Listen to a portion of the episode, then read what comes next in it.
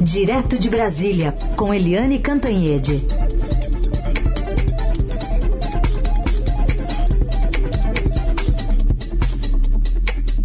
Vamos lá pela ordem. Bom dia, boa volta, bem-vindo e feliz aniversário de ontem. Tudo junto e misturado. Eliane, bom dia. Bom dia, obrigada pelo triplo, pela tripla recepção. Sinta o nosso abraço aqui, os nossos ouvintes também, te desejando um bom retorno depois das, das férias merecidas aí para essa segunda pegada do ano, né, Eliane? pois é. é. Foi muito bom tirar duas semaninhas, descansar, relaxar, porque a coisa aqui em Brasília tá pegando fogo. Eu vou precisar de muita energia, é gente. Eli, vamos começar com essa pauta da economia, né? Ontem a gente teve finalmente o detalhamento desse plano do governo para tentar baixar preço de carros populares. Também foi incluído ali caminhão, ônibus, né, segmentos que se queixaram aí da dificuldade também para ampliar as vendas durante o cenário de juros altos, queda no, no, poder aquisitivo né, dos consumidores e um gap até, quem sabe, o Banco Central comece a mudar a política é, da Selic, né, a taxa de juros brasileira. O setor foi é, bem recepcionado? Pois é, né? Você sabe, Carolina, que é, o governo faz cada confusão desnecessária o governo se enrola com umas coisas tão elementares. A gente lembra que teve aquele problema todo de anunciar a taxação dos produtos chineses que são, que fazem a festa, né, da classe média brasileira, né, pela internet e tal. Eles lançaram o programa, não tinha programa nenhum, não tinha estudo nenhum, não tinha avaliação nenhuma, nem política, nem econômica e tal. A mesma coisa aconteceu com essa história. Primeiro, o programa foi lançado como um programa de carro popular. Alguém conhece um carro popular que custa até 120 mil reais? Exatamente, não é exatamente um carro popular, um carro de 120 mil reais, não é? Então, o governo lançou o plano antes da hora, fez uma confusão danada e acabou desagradando gregos e troianos e uh, a indústria que deixou de, de vender, porque a indústria automobilística não gostou do programa, não entendeu nada, é, parou de vender. Por quê? Porque o comprador parou de comprar à espera do programa, de um programa que não estava detalhado. Eles lançaram o programa antes de estar tá maduro. E aí foi aquela confusão, corre para lá, corre para cá, e no meio disso os ambientalistas furiosos. Por quê? porque o mundo inteiro é, faz está na contramão disso. O mundo inteiro está deixando de prestigiar o carro individual para prestigiar soluções coletivas que são muito mais menos poluentes, que são mais justas com a população, enfim, que são mais baratas. Em vez de você botar cada pessoa num carro, você põe várias pessoas num bom ônibus, num bom metrô, num bom trem. Enfim, e aí, depois que deu a confusão toda, o governo achando que ia abafar, né, com um programa bacana, é, e aí deu a confusão toda, foi um tiro no pé, entra em ação quem? Alguém que eu já comecei a chamar na minha coluna de hoje, a minha coluna é, se chama Repaginando, alguém que eu estou chamando de apagador mor da República é, apagador de incêndios mor da República, que é o Fernando Haddad. Aí chamam o Fernando Haddad correndo, o Fernando Haddad chama o Geraldo Alckmin e aí chamam a, a Marina Silva para repaginar o plano todo e o plano acabou incluindo caminhões, incluindo ônibus e é, melhorando o valor. Então, o programa vai ter um uh, bilhão e meio, é, quase metade desse valor, é, em torno de 700 milhões, é, vai ser para só para renovação da frota de caminhões. E o abatimento para o carro vai ser ali em torno de 2 mil até é, 8 mil reais, mas o desconto para ônibus e caminhões vai bem acima disso, né? Vai até 99,4 é, mil reais. Então, o programa acabou tendo um planejamento melhor, sendo repaginado, sendo refeito.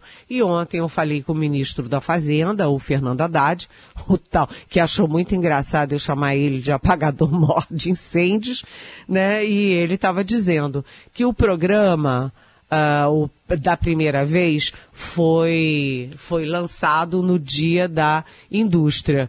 E hoje, ou, ontem, né, que foi finalmente é, entregue o pacote real, concreto, finalizado, era dia do meio ambiente. Isso não foi à toa, né? Essa mudança da data do Dia da Indústria para o Dia do Meio Ambiente foi para sinalizar que o programa não é um programa anti-ambientalistas e anti-ambiental. Então, o programa acabou ficando é, segundo o Haddad me disse, o programa ficou com uma cara bem bonitinha, aspas, bem bonitinha. E ficou mesmo, ficou melhor do que aquele anúncio todo atrapalhado do governo. E é mais um esforço do governo para atrair a classe média para o governo. Lembrando que em 2022 o Lula teve a maioria de votos, né, assim, a grande, é, a, a solidez de votos nas classes mais baixas, né, de menor renda e e melhor, menor é, alfabetização. E já agora o governo começa a trabalhar a aproximação com a classe média. É, média, média e média um pouco acima de média, né?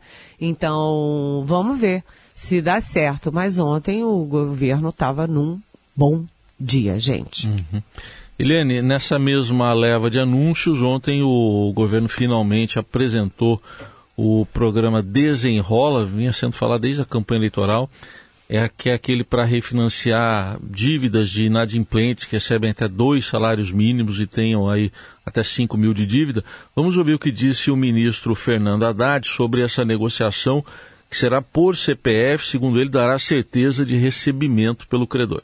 Ele tem um estímulo para dar o maior desconto possível, porque ele sabe que vai receber. Nós vamos refinanciar para o devedor mas o credor não vai ter que ficar esperando o pagamento, ele vai ter a certeza do recebimento. Então a gente quer melhorar as condições de desconto dos credores e, obviamente, facilitar a vida dos devedores. E aí, Helene, desenrolou mesmo? Pois é, né? Foi outra bobagem do governo. Esse programa, o Desenrola, é, tem tudo a ver com o meu comentário anterior sobre o programa dos carros, ônibus e caminhões. Por quê? Porque o governo se atrapalhou todo ao anunciar muito prematuramente um programa que não estava feito, não estava completo, concluído. Então anunciou, desenrola Passou janeiro, fevereiro, março, abril, maio e junho. O governo anuncia, mas para começar em julho. Por quê? Porque foi tudo muito atabalhoado. E, mais uma vez, entra em ação o desenrolador da República ou o apagador de incêndios da República. Porque aí o Fernando Haddad é, botou ordem nessa bagunça e, finalmente, o programa foi é, entregue. É o mesmo princípio do programa dos carros, que é, é vamos dizer, atrair é, projetar aí uma aproximação, uma melhoria da vida da classe média que não votou tão maciçamente no Lula. Né, e que também anda muito zangada com muitas coisas, né? É, com juros, com inflação, é, com tudo isso. Então, o, esse programa é um programa muito bacana porque pega quem tem renda até R$ 2.640. né? É um programa para classe média, média baixa, né? E é, o Haddad me disse que pode pegar até 31 milhões de pessoas. Por quê? Porque são é, dívidas dessas, é, dessas é, é, famílias de classe média baixa que é, não tem como pagar. Então é preciso tirar essa gente da lista de devedores sem possibilidades de crédito. É também interessante para o credor que hoje não tem é, à vista a possibilidade de pagamento e envolve também uh, os bancos. Então, como funciona esse, esse plano? O governo federal é o, o garantidor né, é o avalista do programa.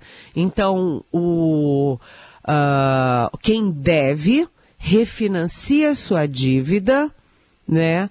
Os bancos pagam as grandes redes, por exemplo, Magazine Luiza, Americanas, etc. Os bancos pagam. E se ah, o, o devedor não pagar aos bancos, o governo entra como garantidor, né, como avalista e cobre essa dívida. Então, os bancos ajudam, o devedor tem uma chance de limpar o seu nome e o, uh, o credor é, tem a chance de receber uma dívida que hoje ele não está vendo, não, ele está vendo como causa perdida. E o que, que o governo ganha com essa, com essa proposta, essa disposição de ser o avalista? Ganha o seguinte, o governo Lula retoma a, su, seu, a sua estratégia do, do Lula 1 e do Lula 2 de aquecer a economia botar as famílias de classe média, classe média baixa, é, comprando.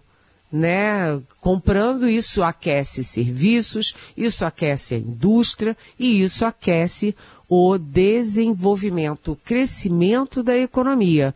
Então, é um programa bem bolado. Foi muito atrapalhado na, no anúncio e foi agora bem resolvido mais uma vez. A solução foi boa, né, o anúncio é bom e mais uma vez foi o Fernando Haddad que deu um jeito de salvar um programa que estava todo enrolado. O Fernando Haddad desenrolou o desenrola. Seguimos com o Jornal Eldorado. Eliane Cantanhede está conosco analisando as pautas do dia lá em Brasília e uma delas é de uma das pessoas de maior confiança do presidente da Câmara, Arthur Lira, Luciano Cavalcante, que foi exonerado ontem do cargo de secretário particular né, do, do gabinete do líder dos progressistas. Na semana passada, ele foi alvo desse mandado de busca e apreensão eh, nas investigações de desvio de verbas federais para aquisição de kits escolares de robótica durante o governo Bolsonaro. E hoje a gente tem essa, essa informação aqui do Estadão de que Arthur Lira é autor ou autor da indicação de 32 milhões de reais, quase 33, do orçamento secreto, justamente para a compra desses kits de robótica em municípios de Alagoas investigados por desvios de recursos públicos, né, Eliane? Pois é, eu vou pegar essas informações suas para resumir uma coisa, Carolina. O que, que a gente está tendo? Carolina, Heisen e nossos ouvintes. A gente está tendo uma guerra entre uh, o presidente Lula e o presidente da Câmara, Arthur Lira, que, aliás, ontem finalmente se encontraram cara a cara. Se vocês verem a foto, ninguém estava rindo nem dando tapinha nas costas. Todo mundo com, assim, uma cara fechadinha, né? Uma cara assim de. Não foi de muitos amigos, não. E o que que cada um tem de armas nessa guerra? Né? O Arthur Lira tem uma arma poderosíssima, que é o seguinte, ele tem realmente o comando da Câmara dos Deputados. O Arthur Lira, ele é o presidente da Câmara que teve maior número de votos para reassumir o cargo. Né? Ninguém uh, nunca teve tantos votos para a presidência da Câmara como Arthur Lira. Portanto, ele tem comando né? Portanto, ele pode botar a faca no pescoço do governo e dizer, olha, ô governo, ou você solta emenda, ou você é, ou você é, me dá cargos e tal, ou as votações de seu interesse não vão uh, ser aprovadas. Então, o Arthur Lira tem munição, tem armas, mas o Lula está mostrando que ele também tem armas contra o Lira. E aí, pode ser por acaso ou não, vem à tona esse escândalo, um grande escândalo do kit de robótica do Ministério da Educação. Aliás, mais um furambaço do nosso Estadão. O Estadão sempre à frente, o Estadão sempre dando antes é, essas notícias que têm muito impacto na vida nacional. Né? Dessa vez é o kit de robótica do MEC. Então vocês já viram, primeiro, Polícia Federal dá uma batida lá e descobre 4,4 milhões de reais em dinheiro vivo na casa da, numa casa da família de assessor do PP, assessor, portanto, indireto do Arthur Lira. Onde? Em Alagoas, estado do Arthur Lira. Né? O assessor foi demitido do PP ontem. O assessor do MEC, que participou participava de tudo e que também é alvo da investigação da Polícia Federal, também foi demitido ontem. E o Arthur Lira, ora, ora, hoje está aqui na manchete uh, do Estadão Online que o Arthur Lira indicou 33 milhões do orçamento secreto para kits de robótica investigados pela PF. Ou seja, além dele ter o assessor do PP, né, além de ser no estado dele, né, ele indicou, ele indicou as emendas, um dinheirão para essa roubalheira toda. Né? E é, esses recursos que ele indicou são recursos do FNDE, portanto, do MEC, né? E foram para pelo menos nove cidades de Alagoas, justamente as investigadas pela Polícia Federal que mira esse ex-assessor do Lira e do PP. Portanto, o Lira a mira o Lula, né, dizendo, olha, ou você faz o que eu quero ou não tem nada você não vai ter os votos aqui no Congresso. E aí o Lula diz, ah, legal, bacana, mas olha, eu tenho o Ministério da Justiça, a Polícia Federal, e você tem aí uns, vamos dizer, penduricalhos que estão na mira da Polícia Federal. Ou seja, guerra é guerra. Nem o Lula quer repetir né, o erro da Dilma Rousseff, que bateu de frente com Eduardo Cunha né, e acabou caindo, nem o Arthur Lira pode correr o risco de enfrentar uma guerra em que ele pode perder o cargo, como no final acabou perdendo o próprio Eduardo Cunha. A história se repete só como farsa, né? Então, é, nem o Lira, nem o nem o Lula querem repetir a farsa que derrubou tanto a Dilma Rousseff quanto Eduardo Cunha. Em resumo, é isso. Muito bem, muito bem resumido. Helene, para a gente fechar, está marcado para o dia 22 o julgamento que pode tornar o ex-presidente Bolsonaro inelegível, julgamento lá no TSE. O que você achou desse número 22 para a data do julgamento? Pois é, nós tivemos uma grande novidade no Estadão durante as minhas férias, que foi a chegada da nossa Rosiane Kennedy como colunista do Estadão. E ela está a mil por hora, dando grandes informações, grandes furos de reportagem, e ela está lembrando para gente que o julgamento do colo, do Olha só, eu já misturando Collor com Bolsonaro. Será por quem, gente? É, né? É, né? É, né? Mas, enfim, o julgamento do Bolsonaro é, por aquele, por reunir os embaixadores estrangeiros é, sediados aqui em Brasília para falar mal do sistema eleitoral e para falar fake news contra as urnas eletrônicas. O julgamento vai ser no dia 22. E o dia 22 é, bem, esse número é exatamente o número do PL, o partido do presidente. Será que o Alexandre de Moraes nem percebeu? Ou será que o Alexandre de Moraes estava dando um recadinho?